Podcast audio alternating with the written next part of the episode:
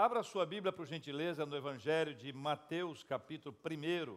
Nós vamos ler um dos versículos dessa palavra de Deus para a nossa vida. Enquanto você abre a Bíblia, eu quero deixar com você duas palavras especiais. A primeira delas é: quando eu era menino, eu achava que todo mundo tinha que adorar a Deus da forma que eu adorava a Deus. Quando eu era menino, eu gostava de ver as pessoas manifestando a adoração como eu gostava de adorar a Deus. E de certa forma, eu achava que quem não adorasse a Deus como eu adorava a Deus era frio espiritualmente. Eu não só achava, como eu julgava as pessoas. Eu não apenas julgava, como eu condenava as pessoas. Então eu vou exemplificar. Eu gostava de adorar a Deus erguendo as mãos. Quem não erguia, eu dizia, frio. Eu gostava de adorar a Deus, às vezes andando para um lado, andando para o outro, levantando as mãos, e quem não fazia isso, eu dizia, gelado. Era, eu não falava alto, né? naturalmente, que eu não era doido, tão doidinho assim, eu era só menino, né? mas eu julgava as pessoas. Eu quero dizer a vocês que essas coisas acontecem quando a gente é menino. Quando a gente cresce espiritualmente, a gente passa a entender que se alguém ao meu lado ergue a sua mão para adorar ao Senhor, eu devo respeitá-lo, tanto quanto aquele que não erga as mãos deve ser respeitado por nós. Isso é muito, muito importante. Mas uma coisa não pode deixar de acontecer: adorar ao Senhor. A música na igreja não é apenas uma trilha sonora, ah, precisa de uma musiquinha para dar um clima. Não é isso. A música na igreja é expressão de adoração. Nós cantamos adorando ao Senhor. Então, quem canta adorando ao Senhor, ainda que seja assim: se lugar é no Senhor, esse lugar é no Senhor, ou esse lugar é no Senhor. Não importa, para mim. Mas se você está adorando a Deus, e aí você lembra que em João capítulo 4, Jesus diz que o Pai procura, quem lembra? O Pai procura o quê? Adoradores. Veja, a Bíblia não diz que o Pai procura adoração. O Pai não procura música. O Pai não está preocupado com os nossos instrumentos, o Pai está procurando adoradores. Nós adoramos a Deus, não são os instrumentos que adoram, mas quem toca os instrumentos. Não é o nosso tom de voz, mas a música que sai do coração da gente. Por isso, não deixe de adorar ao Senhor. Essa é a primeira coisa. A segunda coisa que é muito importante é que você, ao chegar à igreja e ao sair da igreja, você cumprimente as pessoas.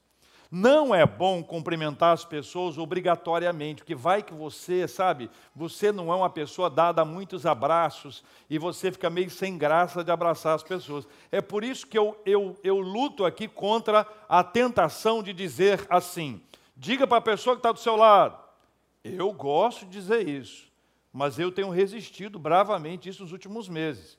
Então eu queria pedir a você que dissesse o que você quisesse dizer para a pessoa. Agora presta atenção. Eu vou pedir que duas pessoas fiquem de pé. Tá certo?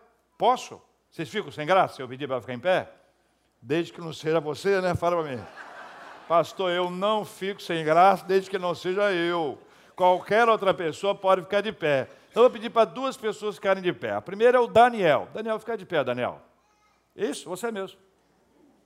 E a segunda pessoa, que já entendeu, já se arrumou todo, já pintou o cabelo, é o Vinícius. Esses dois moços trabalham na nossa igreja. Um cuida do som, um cuida do som, outro cuida da iluminação. Na hora dos cumprimentos, é possível que você cumprimente quem está à sua direita, aí você é muito simpático, à direita, à esquerda, atrás, você é muito simpático.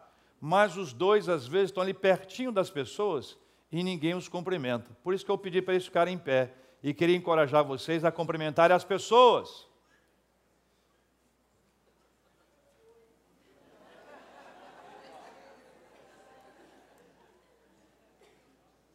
Pode ser outras pessoas também agora.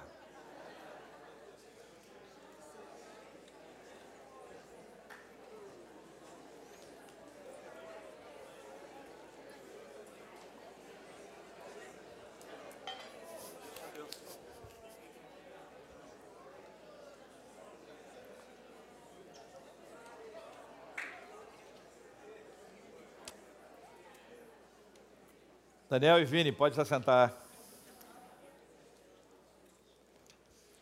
Eu, eu disse assim, antes do culto, às vezes durante e após o culto. Passando ali, entendeu?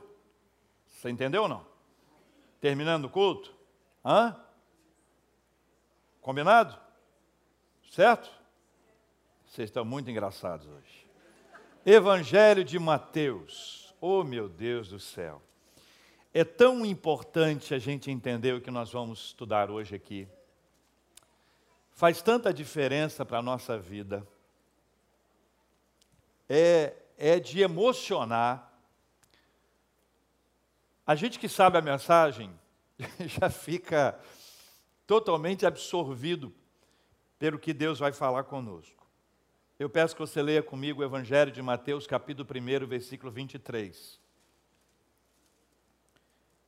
Eis que a Virgem conceberá e dará à luz um filho, e ele será chamado pelo nome de Emanuel, que quer dizer Deus conosco. Posso pedir para você ler comigo? Eis que a Virgem conceberá e dará à luz um filho, e ele será chamado pelo nome de Emanuel, que quer dizer o que quer dizer Emanuel? O termo Emanuel descreve o que Cristo faz, o ato da encarnação e a presença encarnada de Deus conosco. E essa essa ideia, esse termo Emanuel, esse conceito Emanuel, ele desafia a teologia do imperador, ou a teologia do império. Desafia a teologia que dizia que o imperador é o mediador entre o homem e Deus, ou o imperador é o próprio Deus, a presença da divindade. Emanuel desafia essa teologia. Emanuel desafia a teologia da sinagoga, que dizia que a presença de Deus ela seria manifestada ou chancelada apenas com os aplausos ou com a, com a, com a, a, a, a autorização da sinagoga. Emanuel desafia tudo isso porque é uma mensagem poderosa da presença de Deus poderoso, apesar do poder de todo o império. O imperador tinha um poder temporário. O império, quando nós estamos vivendo sob ele, parece que ele será eterno, parece que ele não terá fim, mas o império, por maior que seja, ele tem um seu limite. O Emanuel é o poder de Deus acima do poder do império. O Emanuel é o poder de Deus acima do poder da sinagoga, que representa aqui a religiosidade, a capacidade humana de criar uma religião que seria para estar centrada em Deus, mas acaba centrada no homem para satisfazer os desejos do coração do homem, ou para criar para o homem ou para outros homens um peso de responsabilidade. Peso que não está nas devidas escrituras, na palavra de Deus, mas é algo criado pelo ser humano, por isso que é tão importante a gente entender esse conceito que aqui está, Emanuel, que chega numa hora em que o Império Romano era potente e poderoso parecia imbatível, invencível, mas o Emanuel é o Deus conosco acima e muito além do poder do império. O Emanuel é o Deus conosco muito acima e muito além do poder de qualquer um que queira estabelecer as regras espirituais ou as regras religiosas. Mateus registra a palavra do anjo do Senhor aqui no capítulo 1, versículo 23 mas se você puder, marca aqui e volta comigo a Isaías, porque esse termo nasce de maneira mais clara e mais com, concreta a partir do profeta Isaías. Ele traz isso e nós vamos entender que Deus traz essa palavra, essa revelação ao longo de toda a Bíblia. Mas Isaías capítulo 7, abra comigo, Isaías capítulo 7, versículo 14. Veja o que diz a Bíblia no versículo 14 do capítulo 7 do profeta Isaías. Diz assim: Portanto, o Senhor mesmo vos dará um sinal. Leia comigo.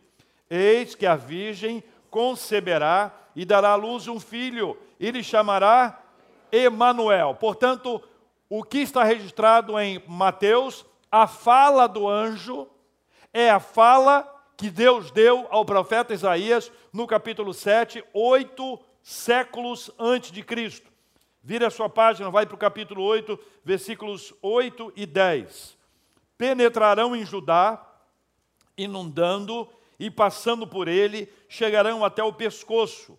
As alas estendidas do seu exército cobrirão a largura da tua terra, ó Emanuel. Versículo 10 forjai projetos, e eles serão frustrados. Dai ordens, e elas não serão cumpridas, por quê?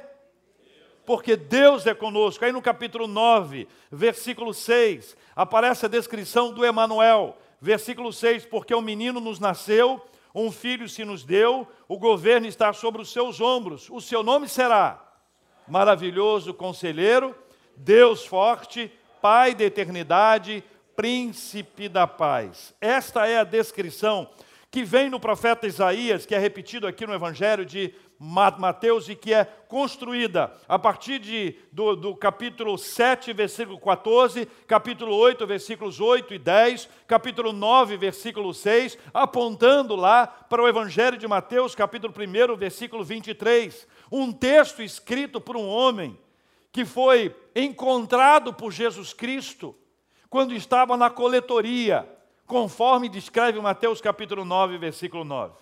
Só que esse conceito teológico do Emanuel, ele é desenvolvido ao longo de toda a Bíblia. E esse desenvolvimento, ele, é, ele, ele vai num crescente. Ele é desenvolvido para que as pessoas, ao longo do tempo, pudessem compreender o que é Deus conosco. É mais do que uma fala. Sabe quando alguém diz assim: Olha, meu irmão, Deus é contigo. Aí você diz: Amém. Amém. Mas há uma hora em que esse processo ele vai sendo desenvolvido e você vai compreendendo que Deus está com você, porque você tem provas disso porque existiram circunstâncias na sua vida em que você venceu obstáculos e disse: Eu não venci com a minha força ou com a minha capacidade. Houve uma intervenção maravilhosa de Deus, sabe por quê? Porque Deus estava comigo. Esse desenvolvimento que vai sendo criado para que o povo de Deus possa aprender. Tudo na Bíblia é para a gente aprender. O Antigo Testamento e o Novo compõem uma única Bíblia. A Bíblia não é feita de dois livros, como se fosse agora o atual, o que está em voga, o que está em prática, e aquele velho ou antigo. Por isso, alguns chamam de Velho Testamento. Abra a sua Bíblia para a gente entender isso aí. Marca aí, Mateus, vamos para Êxodo no capítulo 3. Por gentileza, meu irmão.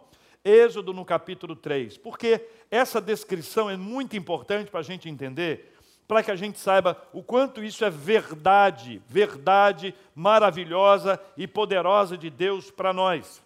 Moisés está com 80 anos. E Deus resolve se apresentar a ele de uma maneira clara. Deus se manifesta numa sarça que ardia e não se consumia. Você conhece o texto bíblico? Moisés, ele se aproxima, ele quer saber, ele é curioso, ele é como nós. O que está acontecendo? É um negócio novo aí. Tem uma sassa ardendo e não se consumindo. O que, que é isso aí? Quero chegar perto para ver o que está acontecendo. Quando ele vai se aproximando, ele ouve uma voz que dizia o quê? Quem lembra? É? Hã? Hã? Pode falar. Isso. Tira a sandália dos seus pés, porque o lugar que você está o quê? Ok? Aí ele para ele, ele pega as suas mãos assim e ele cobre o seu rosto, porque ele sabe que está agora diante da presença de Deus. E Deus dá a ele uma missão tranquila, uma missão tranquila. Moisés vai para o Egito, conversa com o Faraó para libertar o povo e leva o meu povo até a terra prometida. Simples assim, não é fácil? Hã? Ou não? A missão que Deus trouxe para ele foi tão pesada, tão pesada, que ele, ele se sentiu como nós nos sentimos diante de um desafio espiritual. Pequenos, frágeis, sem força, sem condições. Esse lugar não é para mim, senhor errou, senhor errou. Você já foi encontrado por alguém que achou que você fosse um outro alguém? Ou você já encontrou alguém achando que fosse outra pessoa e cumprimentou, e tu já te aconteceu? Eu contei hoje para o pessoal que eu estava num determinado espaço E aí veio um camarada, um cantor já conhecido, ele nem me conhecia, não sabia nem da, da, minha existência. Ele veio ao meu encontro, me abraçou como se fosse meu amigo de infância. E eu fiquei tão sem graça que eu disse para ele assim: acho que você acho que você está me, me confundindo com alguém. Ele olhou para mim e falou assim: Você não é o servo do Deus Altíssimo? Eu falei: Sou. Então. Depois dessa eu aprendi, entendeu? Se eu encontrar com alguém, eu disse, ah, achei, ah, servo Deus Altíssimo. Moisés pode ter achado que Deus errou. Ele não achou. Não achou. Não disse que ele achou. Então, é aquela coisa de assim, não sou eu. Eu não sou a melhor pessoa para isso. Ele chega a dizer da sua dificuldade, fala. Ele tinha uma dificuldade da sua oratória. Ele não era uma pessoa habilidosa com as palavras. Mas ele não sabia que a manifestação da presença de Deus iria além das suas palavras, que não dependeria dele, que ele seria apenas um instrumento. É algo que nós precisamos aprender todas as vezes que Deus nos chama para alguma obra, essa obra não depende da gente. Por isso que eu não preciso de glória. Ei, glória a mim, glória a mim. Eu não preciso de glória, sabe por quê? Porque quem faz a obra de Deus, sendo a obra de Deus, é o Senhor. E o Senhor resolveu usar Moisés. Moisés teve medo.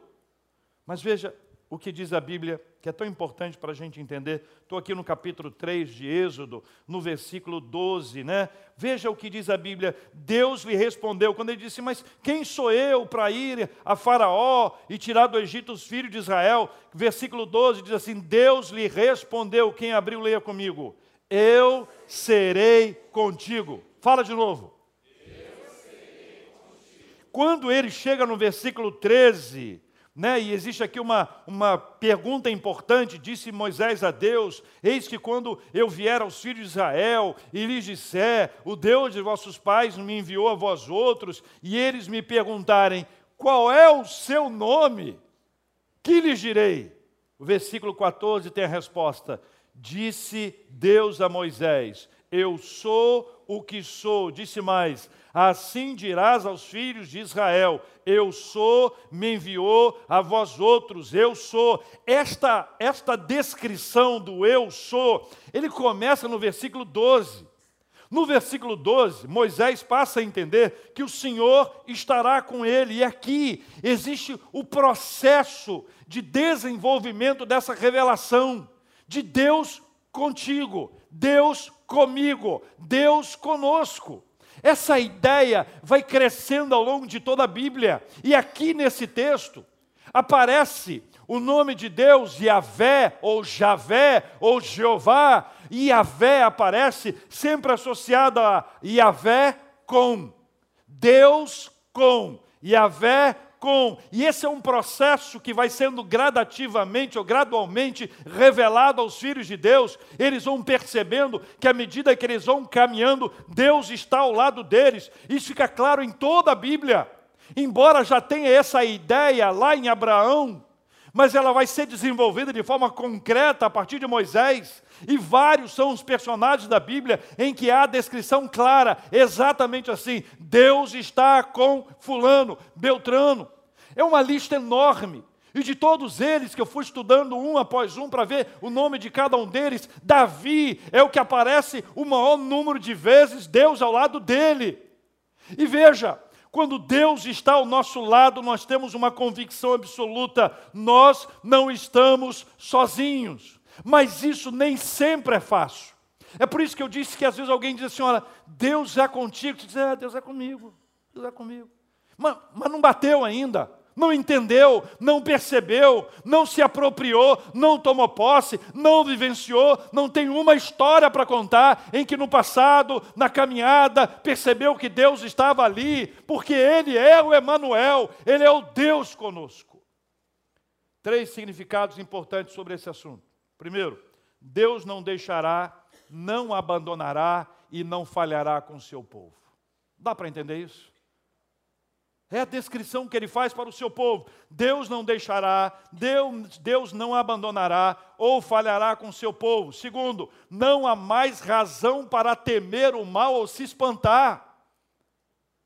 Não há mais razão para temer o mal ou se espantar. Terceiro, o povo da aliança aprendeu que se Deus está com eles, nada lhes faltará. Deus está ao lado do seu povo e o resultado disso é uma paz enorme. É uma paz enorme quando nós compreendemos que Deus está conosco. Há uma realidade de fé. O nosso coração arde porque nós sabemos que Deus está presente ao nosso lado. O, que, o conceito de Deus com seu povo, que nasce no Antigo Testamento, é cumprido definitivamente na pessoa daquele que é nascido entre os homens. Novo Testamento, que é Deus conosco, na carne, o Emanuel. Esse conhecimento, esse aprendizado, ele foi desenvolvido, é como uma caminhada de fé. À medida que você caminha com o Senhor, você aprende mais. Você vai desenvolvendo mais. Mas o próprio povo de Deus teve vários momentos de crise. O povo de Deus teve instantes na sua vida em que ele deixou de acreditar que Deus estava ali e preferiu buscar alguma coisa mais concreta. E eu cito, por exemplo, Baal. Talvez uma das divindades mais conhecidas do Antigo Testamento, presente em vários embates com os profetas de Deus que se levantavam para dizer ao povo: larguem a adoração a Baal e adorem a Deus. Mas Baal ele representava a fertilidade, que eram duas coisas das mais importantes. Mas lembra, quando Deus chamou Abraão e disse para ele: Abraão, sai da tua terra, da tua parentela, vai para uma terra que te mostrarei. Deus deu a ele, Deus deu a ele duas promessas. A primeira e a segunda vão acompanhando o povo de Deus o tempo inteiro. É a promessa da descendência de ti farei uma grande nação. É a promessa da terra, onde ele poderia viver, onde ele poderia plantar, onde ele poderia desenvolver a sua vida e criar os seus filhos, ter a sua descendência na terra. Então, durante todo o processo, duas áreas eram de mais impacto na tentação do povo de Deus para esquecer o Deus conosco. Era a questão que envolvia a descendência e a terra. Por isso que Baal se torna importante para o povo. Baal é apresentado como Deus da fertilidade, aquele que dava a descendência e aquele que fertilizava a terra. Cada gota de chuva que caía, eles traduziam como algo que vai entrar na terra, fertilizar a terra, e essa terra vai frutificar. Isso era uma tentação muito grande para aquelas pessoas que viviam do campo. Era uma tentação grande para aqueles que precisavam da fertilidade, da descendência. Percebem isso? Aquilo era tão impactante que muitos dos servos de Deus o abandonaram, deixaram o Senhor, esqueceram do Deus conosco. Esqueceram do Deus que nunca nos deixa, esqueceram do Deus que fez os céus e a terra, esqueceram do Senhor que fez Ele mesmo. A promessa a Abraão, e não era apenas para Abraão, Abraão, Isaac, Jacó, José, até chegar aos nossos dias, porque a promessa fazia menção especificamente ao Messias, a Jesus, o Emanuel, o Deus conosco. É tão lindo quando você compreende essa realidade, porque o Evangelho de Mateus traz isso. Esse é o ápice de toda a revelação do Deus conosco. Emmanuel é o Deus encarnado, é Deus conosco todos os dias. E se isso está no primeiro capítulo do Evangelho de Mateus, eu convido você a ler o último capítulo. Vai agora para o capítulo 28 de Mateus. Como é bom ter a Bíblia nas mãos, né, irmãos? Como é bom pegar a Bíblia, ler a Bíblia, compreender a Bíblia, caminhar pela Bíblia. Ela tem palavra para nós, ela é sólida, ela é forte. A palavra de Deus é lâmpada para os nossos pés, é luz para o nosso caminho. Quando você tem a Bíblia nas suas mãos, você pode olhar para ver se o texto é esse mesmo e caminhar pela palavra do Senhor. Versículo 20 do capítulo 28 de Mateus, ele fecha, é o fechamento do capítulo. Quem fala é Jesus. Ele diz o quê?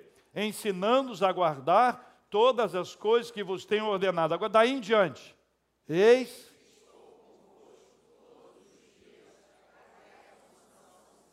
Olha para mim e fala de novo. E eis que estou convosco todos os dias até. Duas questões importantes. Jesus é o Emanuel, é o Deus conosco. Esse conceito é desenvolvido desde o Gênesis, mas ele se torna concreto a partir de Êxodo. Deus, quando chama Moisés, se revela a ele. Moisés diz: Mas como é que eu irei? Eu não sou, eu não sou a pessoa capacitada. eu não tenho condições de enfrentar essa, esse, esse desafio, eu não tenho capacidade em mim mesmo. Ele diz: Eu sou com você. Nós podemos dizer: Moisés, Deus é contigo. Jesus ele é apresentado como Emanuel.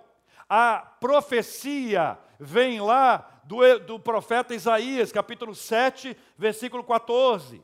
Depois ela é explicada no capítulo 8, versículos 8 e 10. Ela é novamente agora concretizada no capítulo 9, versículo 6 de Isaías, oito séculos antes de Cristo. Em Mateus 1, versículo 23, Jesus é apresentado como Emanuel, o Deus conosco. E agora no capítulo 28, versículo 20, ele fecha o seu tempo na terra, dizendo para as pessoas: E eis que estou convosco todos os dias até a consumação dos séculos. Aqui dois itens são muito importantes da gente trabalhar. O primeiro dele é todos os dias. Eis que estou convosco todos os dias. Eu estou perguntando agora: todos os dias? Todos. Os bons e os maus. Os de sol de chuva. De riso ou de lágrimas. De saúde ou de enfermidade. De fartura ou de carência. De nascimento e de morte. Todos os dias. O conceito que vem do Antigo Testamento, que se manifesta no Evangelho de Mateus 1, 23. Deus conosco, Jesus diz: Eis que estou convosco todos os dias. Então não há um dia da nossa vida em que o Senhor não esteja conosco. Não há uma noite, uma madrugada, não é uma hora de dor, de sofrimento, não há uma hora de, de choro ao nascer ou choro ao morrer, não há uma hora de festa ou uma hora de lamento em que Deus não esteja conosco, porque Ele é o Emanuel, o Deus conosco.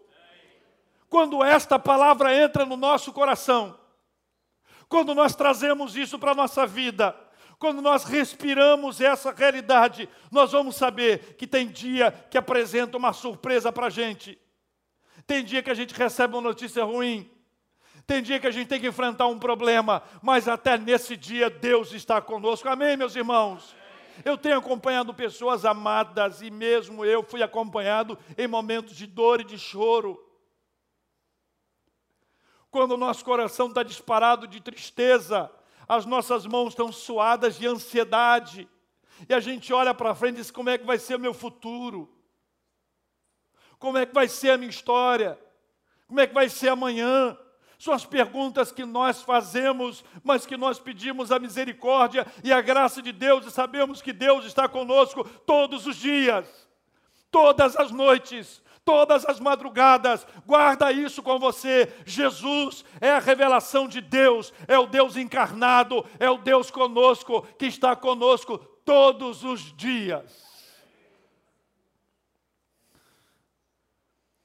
Mas depois de, de uma temporada sofrida, a gente senta e diz assim: Jesus, é, o senhor está comigo. Até quando? Porque o senhor, o senhor deve ter outras coisas para fazer. O senhor deve ter outras pessoas para acudir. Eu não mereço. Quem conhece a Deus sabe que não merece. Quem não conhece, acha que merece. Mas quem conhece a Deus sabe que é uma graça. Eu não mereço. Mas é exatamente porque eu não mereço que Ele vem porque se dependesse do meu merecimento, ele não viria. E ele vem para estar comigo todos os dias. E quando eu pergunto para ele até quando, até quando isso vai acontecer, até quando ele estará comigo, ele diz: Meu filho, eu estou com você para sempre. Mas como assim para sempre? Para sempre. E, e, e quando eu. E quando eu. Para sempre. Mas e se eu para sempre. E se acontecer, para sempre, para sempre, para sempre, para sempre, para sempre. E quando o nosso sempre, que a palavra consumação dos séculos tem a ver com o fim do mundo, consumação, encerramento, final dos séculos. A palavra que está referida aí é, é um tempo. Quando esse tempo acabar, meu Deus do céu, quando esse tempo acabar, quando nós chegarmos no último, na última etapa, que é o ponto da glorificação, neste momento da glorificação, nós vamos descobrir que nós estaremos para sempre com Deus. Hoje, Ele está conosco para sempre, mas vai chegar o dia que nós estaremos para sempre com Ele. Olha, a Bíblia diz, a Bíblia diz, que é agradável aos olhos do Senhor a morte dos seus santos. Nós não entendemos isso, porque nós não temos os olhos do Senhor. Nós não aceitamos isso, porque para nós é arrancar nossa própria vida. Do ponto de vista de Deus, essa pessoa amada e preciosa sendo chamada à presença dEle para ficar para sempre com Ele. Paulo, escrevendo aos Romanos, diz que nada poderá nos separar do amor de Deus. Paulo, escrevendo aos Coríntios, fala que se a nossa esperança estiver restrita a esta vida, nós somos os mais miseráveis ou infelizes de todos os homens. Mas nós não estamos preparados para isso. Exatamente por causa disso, no Evangelho de João, capítulo 14, abra comigo capítulo 14, Jesus traz uma palavra muito clara e muito especial no Evangelho de João, capítulo 14.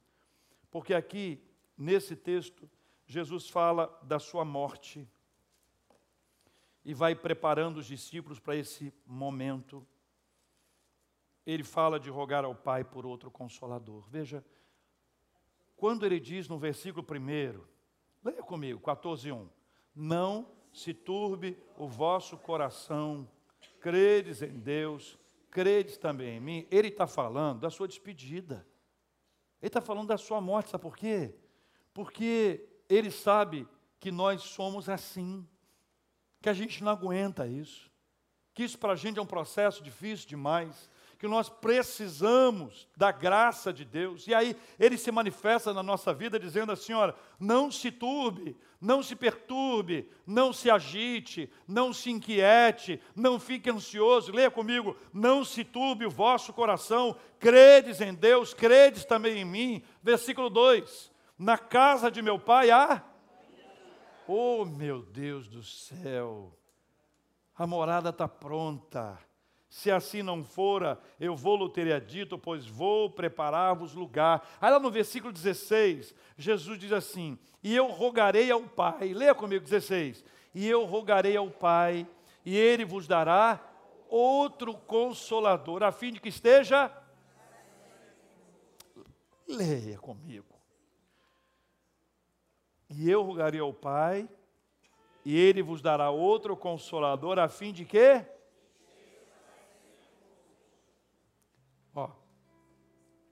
o Emanuel anunciado no Antigo Testamento lá em Isaías. O Emanuel que se concretiza no Evangelho de Mateus, capítulo 1, versículo 23. O Emanuel que é prometido, a promessa de Jesus de estar conosco todos os dias, lá em Mateus 28, versículo 20. E depois, Jesus, já anunciando a sua morte, ele diz: Olha, eu vou, mas vocês não vão ficar órfãos, vocês não ficarão abandonados, eu prometi que vou estar com vocês para sempre, e eu vou rogar ao Pai que envie outro consolador. Consolador, a palavra aqui é parácletos, que pode ser consolador, advogado ou ajudador.